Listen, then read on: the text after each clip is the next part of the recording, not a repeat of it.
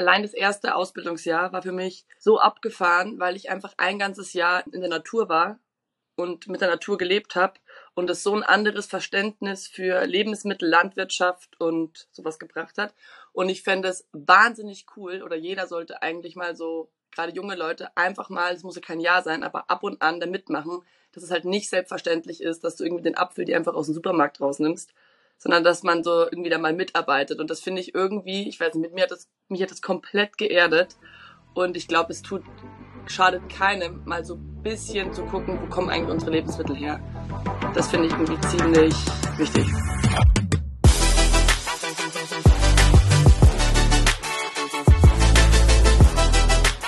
Willkommen im Pino und Pixel Podcast.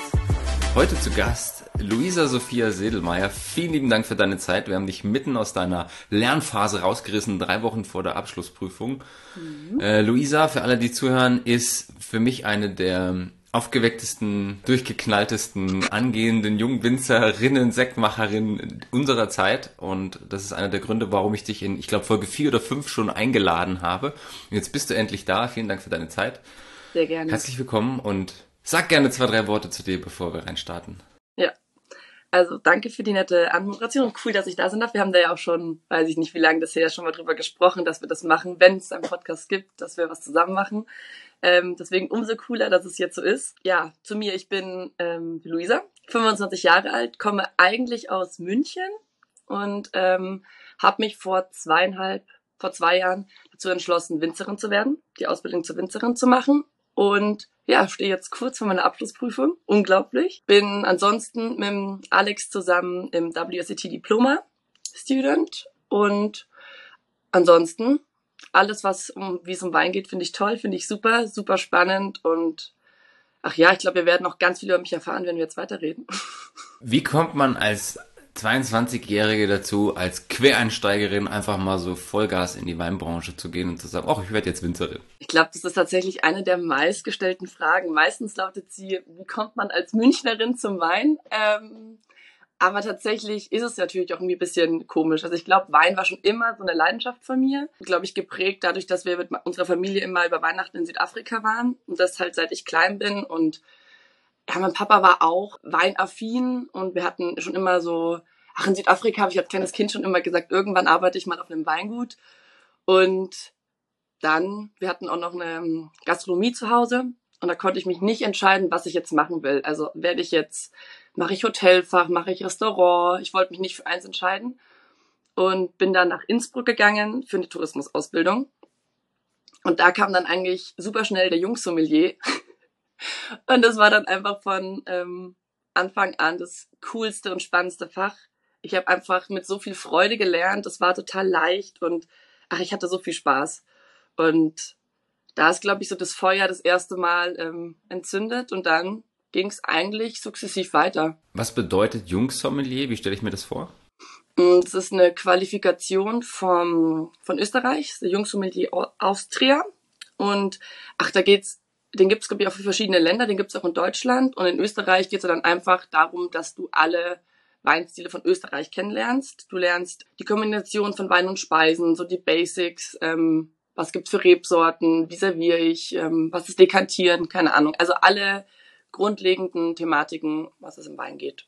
Und das war Pflichtbestandteil deiner Ausbildung oder hast du das um Top freiwillig gewählt? Nee, das habe ich freiwillig gemacht. Es gab auch noch den jungen Barkeeper, der war auch ziemlich cool. Das waren beide solche Sachen, die waren, ähm, das waren so die Zusatzqualifikationen, aber im Rahmen der Ausbildung und es war super.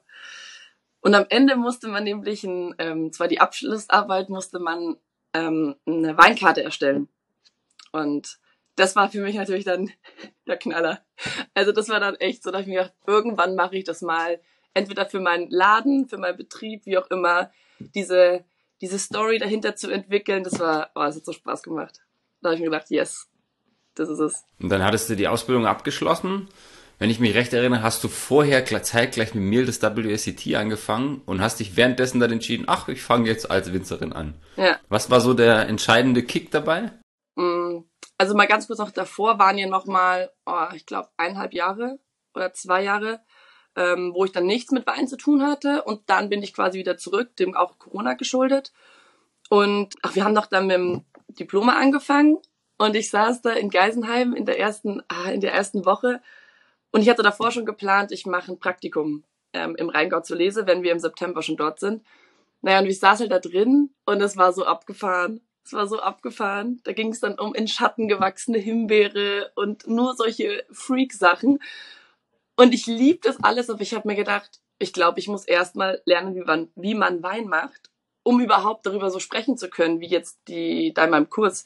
Also ich hatte ja bis dato noch nicht meine Rebe gesehen. Also es war wirklich ja irgendwie total abgefahren. Also genau, ich habe es schon mal gesehen, aber mich damit beschäftigt eher nicht. Ja, und dann habe ich gesagt, nee, das, das mache ich. Und dann habe ich danach, glaube, es waren nur 14 Tage Praktikum gemacht beim Weingut Kaufmann im Rheingau. Aber es hat sich halt angefühlt wie so ein ganzes Leben. Das war so cool. Und ich glaube, ich bin dann jeden Tag raus in Weinberg und habe zu allen Leuten gesagt, hey, ihr habt den coolsten Job der Welt. Ihr habt den coolsten Job der Welt.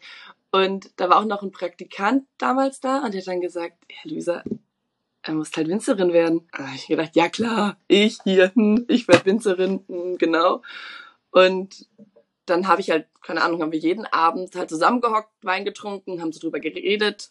Weißt du, von jedem Tag zu Tag dachte ich mir, ja, wieso eigentlich nicht?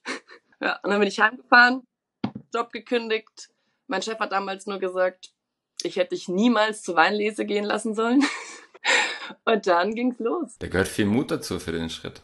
Ja, war auch nicht so easy tatsächlich. War schon, es hat ja bedeutet, dass du dein komplettes Leben einmal umdrehst. Ich meine, von München, Wohnung, gesattelter Job, ähm, hin zu, ich ziehe jetzt nach Rheinhessen aufs Hinterland in ein kleines Dorf ähm, und arbeite jetzt Tag für Tag im, im Feld. Wenn jetzt jemand zuhört, der 22 Jahre jung ist und sich in seinem Job befindet oder in ihrem Alltag und hört das, was würdest du dieser Person mitgeben, wenn die an der gleichen Stelle steht und noch damit zu tun hat, zu sagen, ich schmeiß alles hin und mache jetzt das, worauf ich Lust habe, wo mein Herz mich hinführt? Mach's. Kurz, Kurzfassung ist, Kurzfassung ist mach's und vertrau darauf. Ich glaube, es bedeutet auch gar nicht, dass man alles hinschmeißt. Ich bin sehr, sehr dankbar für alle ähm, Erfahrungen und Jobs, die ich hatte. Und die kommen mir ja auch jetzt noch zugute. Also ist ja, ich war auch im Marketing und das ist ja nicht so, dass, dass es umsonst ist. Also das glaube ich als allererstes zu erkennen, dass es da, wo du jetzt bist, ist wahnsinnig wichtig.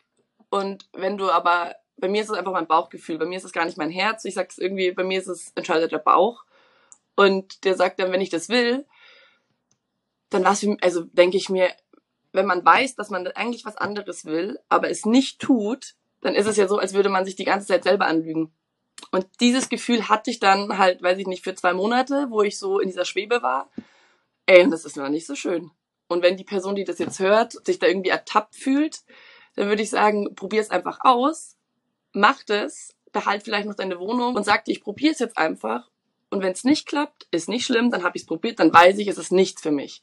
Und dann kannst du immer noch wieder einen anderen Job machen oder was anderes ausprobieren. Und das gilt nicht nur für 22, sondern das kann das ich theoretisch auch mit Anfang 30 noch tun.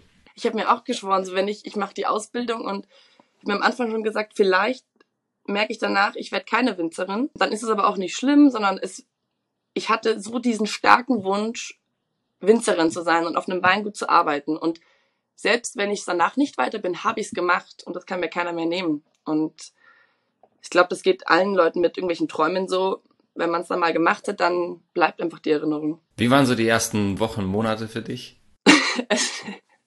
ich habe mir ja damals selber das beste Geburtstagsgeschenk gemacht.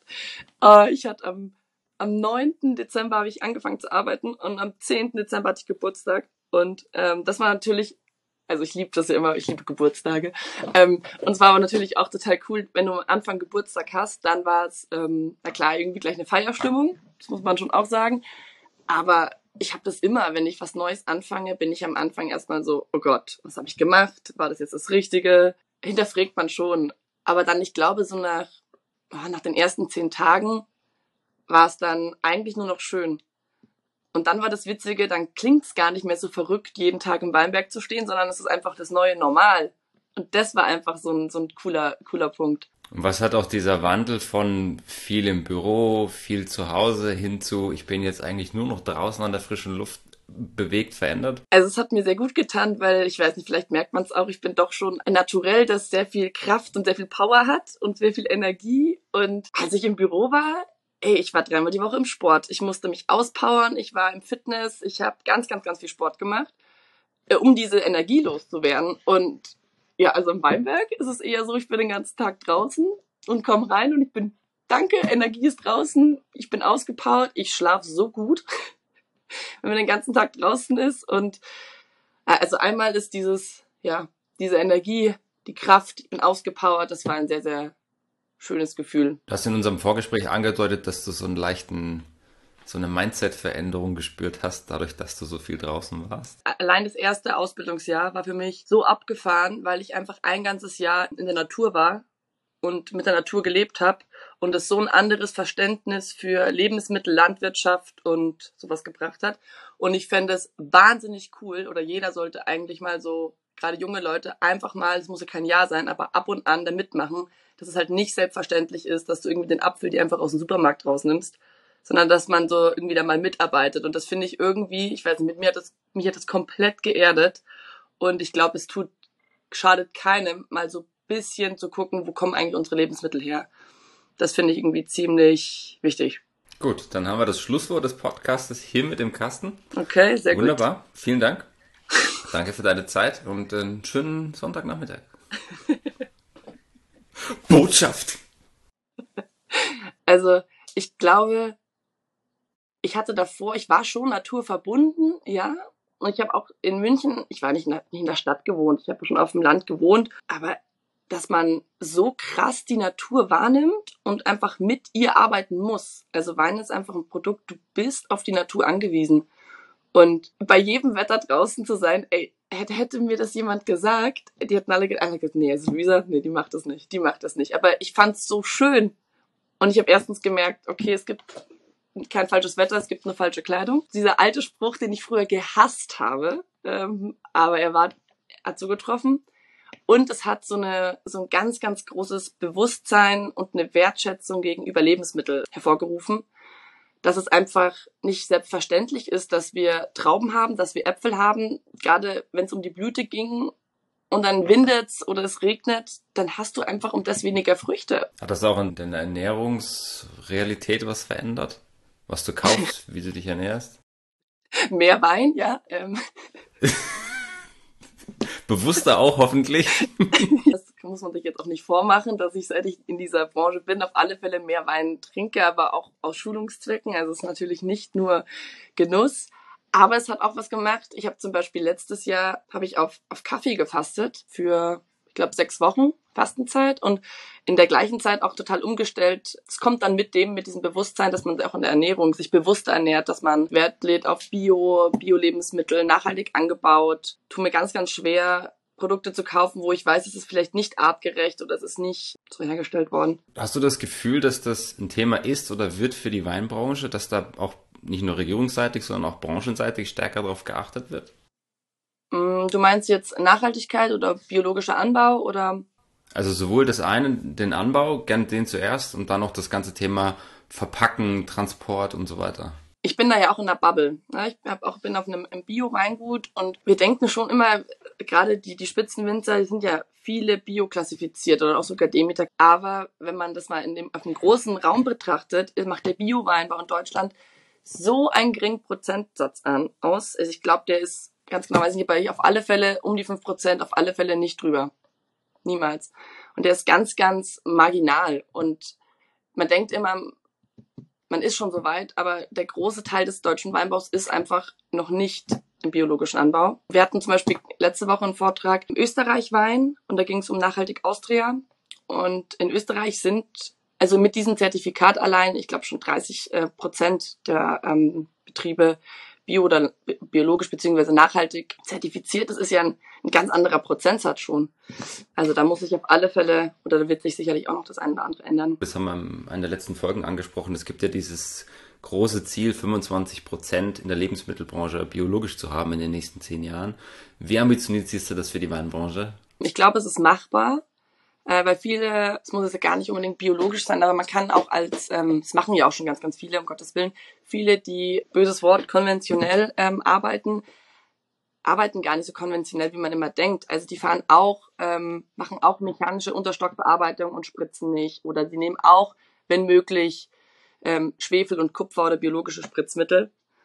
Und behalten sich aber vor, das ist so ein bisschen integrierter Pflanzenschutz, dann wenn eine gewisse Schadschwelle erreicht sein könnte, dass man, okay, jetzt habe ich einen höheren Verlust an meiner, meinen Trauben, dann vielleicht ein Mittel zu verwenden, das noch die Gesundheit der Trauben forciert. Aber dass da schon ganz, ganz viel in derselben Arbeitsweise ist. Siehst du einen, einen Widerspruch im Thema Klimawandel, sprich, was tut sich wetterseitig und stärker oder intensiver Bio zu werden oder größeren Prozentsatz zu haben, weil es feuchter wird, weil es unkontrollierter wird? Schwierig. Ich meine ganz ehrlich, das 21 war so ein Jahr, das mal nass war, das richtig nass war, wo wir gerade mit diesem mit sehr, sehr hohen Pilzdruck hatten.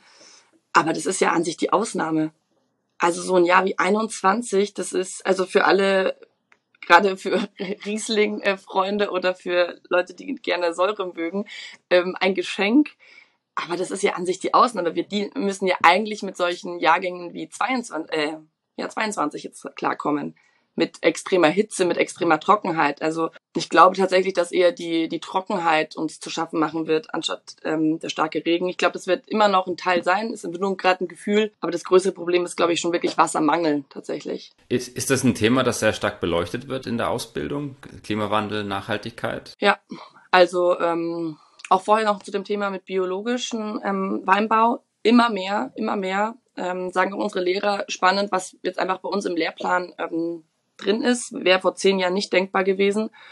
Wir haben, wir lernen, also wir müssen natürlich auch ähm, den, die konventionellen Spritzmittel wissen oder wissen, wie die wirtschaften. Wir lernen aber auch den integrierten ähm, Weinbau und wir lernen auch den ökologischen. Und auch wenn es um Rebschnitt geht, sehr, sehr spannend die Entwicklung. Das habt ihr auch schon, auch glaube ich, schon mal besprochen im Podcast. Ähm, der sanfte Rebschnitt nach Simon und Sirch ähm, ist, war vielleicht vor fünf Jahren noch so ein Trend und Mode und ist mittlerweile total implementiert in den Weingütern und auch in der Schule. Also ähm, ich war total überrascht. Wir, wir schneiden hier eben auch nach einem sanften Rebschnitt. Und dass das dann auch in der Schule ein Thema war, äh, fand ich sehr, sehr spannend und auch, sehr gut. Du hast gerade gesagt, es gibt konventionell, ökologisch und integriert. Magst du kurz erklären, was integriert ist? Dass man versucht, biologisch so weit wie möglich zu wirtschaften und dann eben mit der wirtschaftlichen Schadschwelle und dann zu sagen, okay, ich behalte es mir vor, dann an der Stelle vielleicht doch ein ähm, Mittel zu spritzen, das stärker schützt, das einfach wirklich die Trauben gesund hält. Wenn mein Betrieb gefährdet ist, entscheide ich mich dafür, ich muss jetzt raus, weil sonst verliere ich alles und ich ja. versuche so minimalistisch wie möglich einzusetzen. Genau. Fairer Ansatz, ja. Das ist das, was oft vergessen wird. Es gibt sehr, sehr auch teilweise harte Diskussionen zum Thema Bio und Nachhaltigkeit. Und es wird halt oft vergessen, es hängt halt immer noch ein Business dahinter.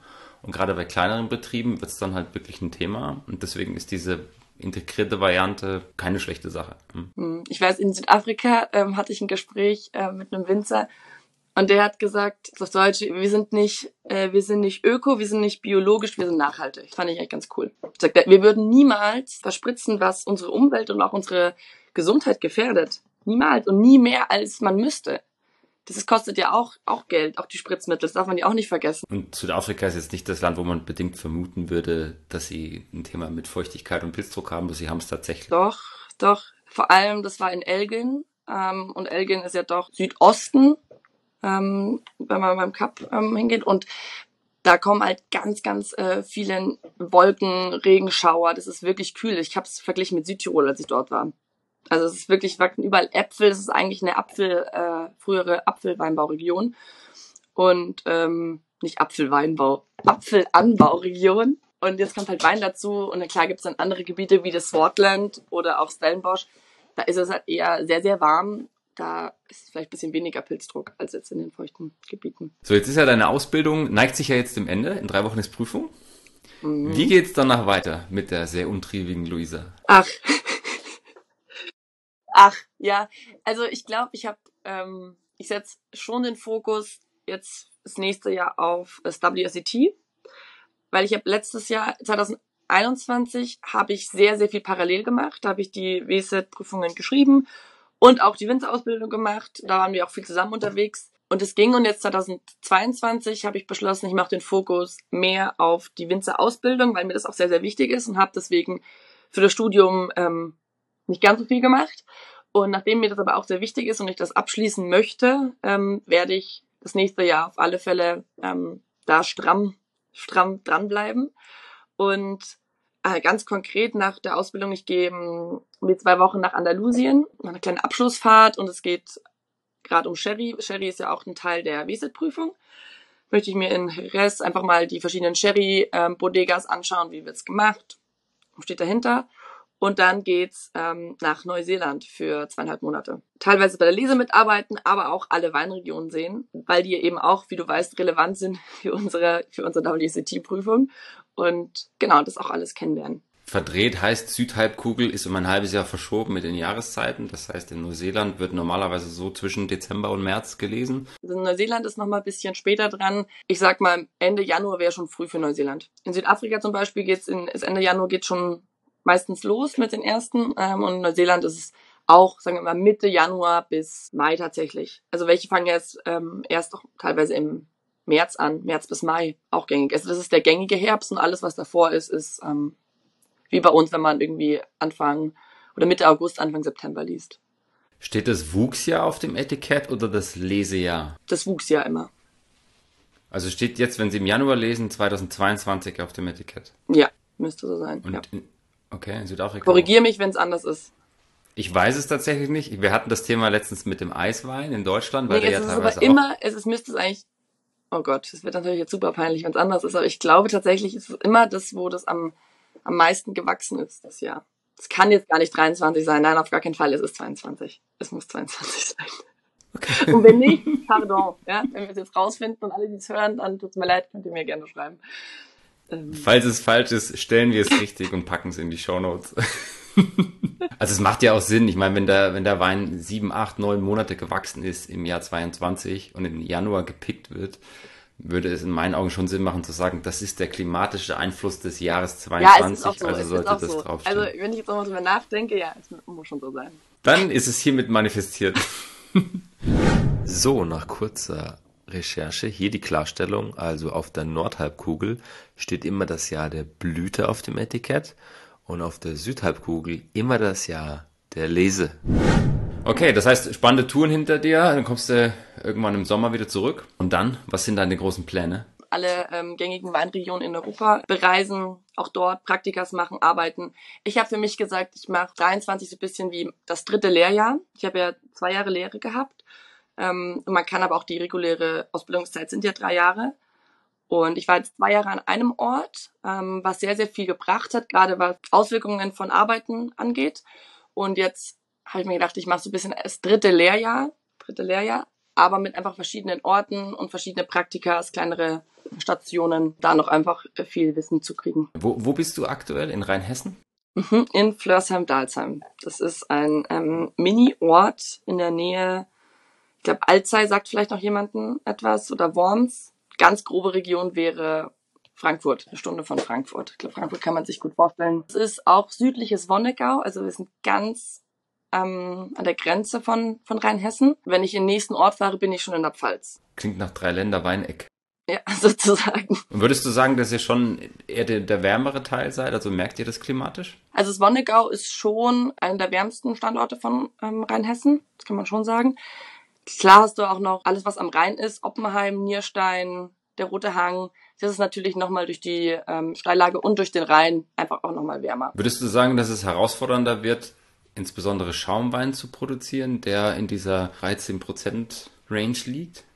Mm, also man kann ja auch schon viel machen. Also man kann ja auch weinbautechnisch ähm, oder im Weinberg viel machen, was einfach zu einer Sektqualität führt, die eben nicht so hoch im, im Alkohol liegt. Einfach, dass die, dass man weniger entblättert, dass die Trauben im Schatten wachsen, dass sie einfach viel, viel, ähm, nicht so viele Gerbstoffe bekommen und auch deswegen nicht so viel Zucker und nicht so viel Alkohol. Also einfach sehr, sehr langsames kühles ähm, Wachstum im Schatten. Und klar wird's herausfordernder, sicher. Wir haben, also 21 war ja wahnsinnig kühl, da haben wir auch erst im, ja, im September angefangen und haben bis November gelesen. Super untypisch für Sekt. Und äh, wenn ich mir dieses Jahr anschaue, was recht warm war, haben wir im September angefangen oder noch im August und wir waren super schnell fertig. Wir haben mit Ende August angefangen. Und das ist schon die, die Regel. Also, oder das neue Normal für Sekt. Und klar wird es herausfordernder, aber es wird es eigentlich für alle Weinstile. Also es wird eigentlich für alle Weinstile herausfordernder. Heißt, wir können uns trotzdem weiterhin auf gute, frische, knackige Schaumweine hoher Qualität aus Deutschland freuen.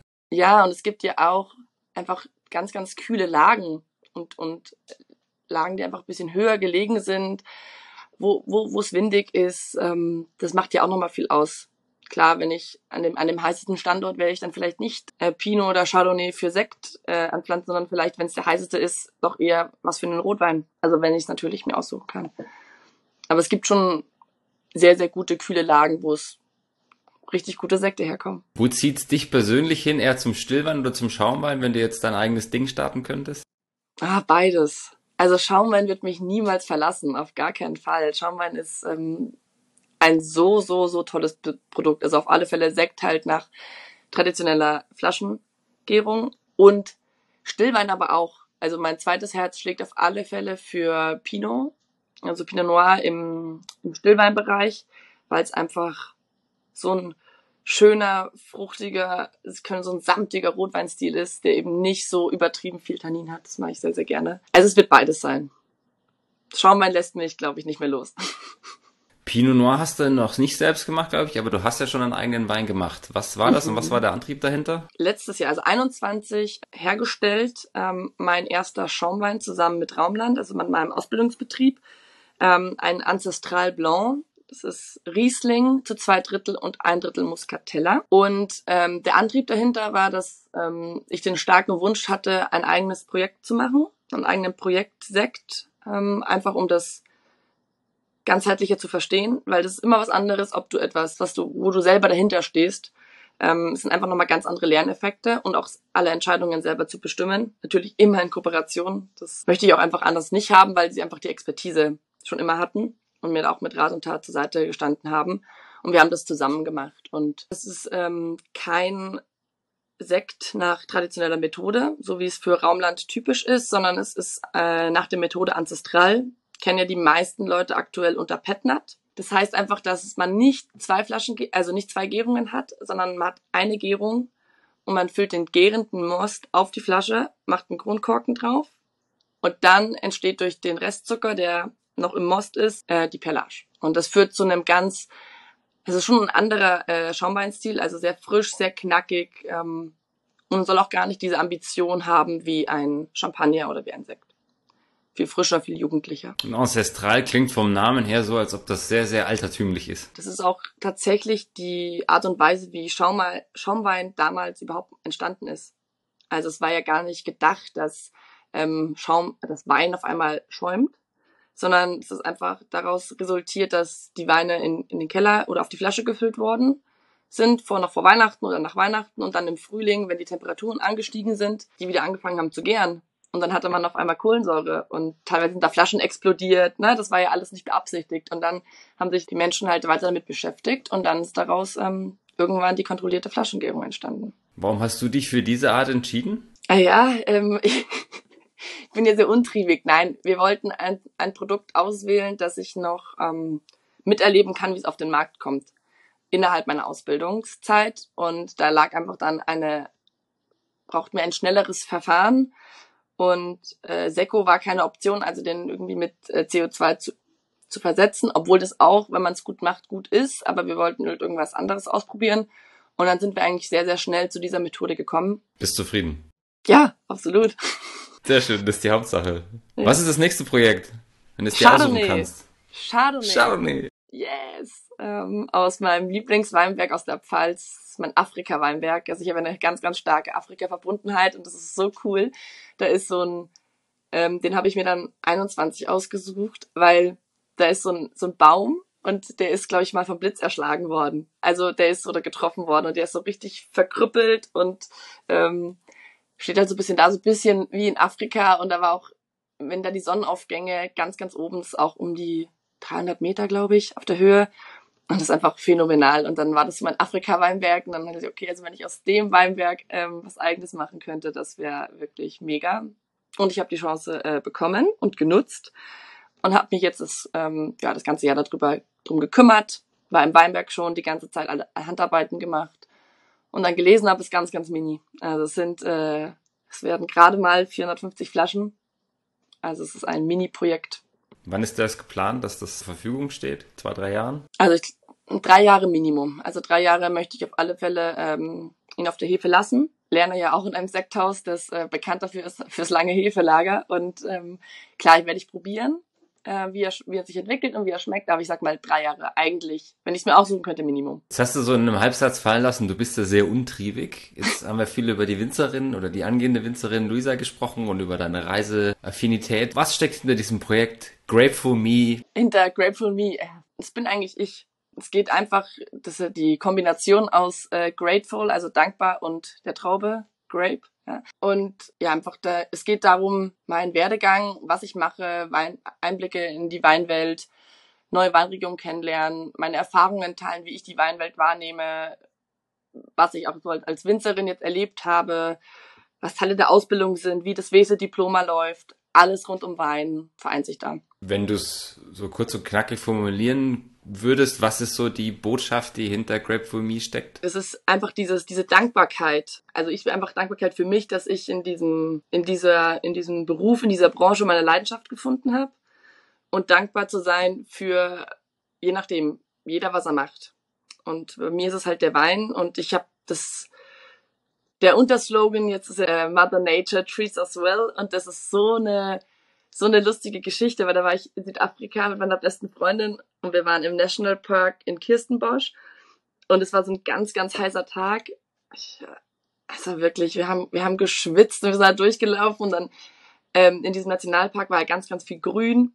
Und da war dann so eine Böschung und so ein Gang und da war so ein kleiner südafrikanischer Junge, die haben sich dann unter so ein schattiges Plätzchen gesetzt und hat so seine Mama am Ärmel gezupft und hat gesagt so, Mommy, Mother Nature treats us so well. Während er da halt im, im Kühlen saß und ich habe damals mit der Julia zusammen so, wir waren so, wow. Es, wir waren alle so, wir hatten so Gänsehaut und es war so schön, weil das einfach ja gezeigt hat, wie, wie dankbar wir sein können, dass wir die Natur haben und, ähm, weil, und die Erde, weil da, wenn wir sie nicht gut behandeln, haben wir nicht mehr lang was davon. Wertschätzung gegenüber der Natur und unter anderem den Wein. Ne? Es geht ja auch immer um Wein, aber auch der Natur. Ich habe mit dem letzten Podcast-Gast eine Sache eingeführt, die ich mir von einem anderen Podcast abgeguckt habe, die ich sehr cool finde. Und zwar, der letzte Podcast-Gast stellt dem nächsten immer eine Frage, die nehme ich mit, die gebe ich dir jetzt. Mhm. Und wir machen dann, wenn das Mikro aus ist, das gleiche für den nächsten Gast. Mhm. Sehr Und cool. auf diesem Zettel steht, was ist dein aktueller Traum, den du vor dir hast oder sagst, da arbeite ich jetzt die nächsten Jahre darauf hin? Ich arbeite darauf hin, dass ich eines Tages an einem wunderschönen Plätzchen Erde, ideal irgendwo mit Bergen und Meer, ein kleines Weingut habe, wo ich Wein machen kann, so wie ich ihn will, äh, mit meiner ganzen Leidenschaft, meinem ganzen Herzblut und einfach der Natur nah sein. Ich hätte auch Lust auf, ach, Olivenbäume, es dürfen sicherlich Petiere dabei sein, also ganz so einfach so ein, ein ganz schöner kleiner Ort, wo ich äh, meinen Traum verwirklichen kann und Wein machen kann. Und wenn das irgendwie geht, wäre das fantastisch. Wo das sein wird, da bin ich noch völlig offen. Ich bin mir sicher, wir werden dich dabei begleiten können. Grateful Me, Instagram und Website auch, meine ich, oder? Ja. Wir packen es mit in die Show Notes und jeder, der dich fragen will, ich möchte Winzerin werden, liebe Luisa, was tue ich, kann dich auch dort anhauen. Bist du auf LinkedIn? Äh, nee, noch nicht. Plane ich aber tatsächlich. Immer offen auch für andere, andere Fragen. Muss nicht nur zum Winzerin sein Fragen zum Wein, Fragen zu was anderem, was Neues wagen. Oft hängt es ja ähm, sehr stark zusammen, die Themen. Dann sage ich vielen lieben Dank für deine Zeit. Ich sag danke, hat Spaß das war gemacht. genial. Freue mich, ich wünsche dir einen schönen Nachmittag. Ihr auch. Und hoffe, wir hören uns bald wieder. Hoffen, wir sehen uns mal wieder bald in person. Ja.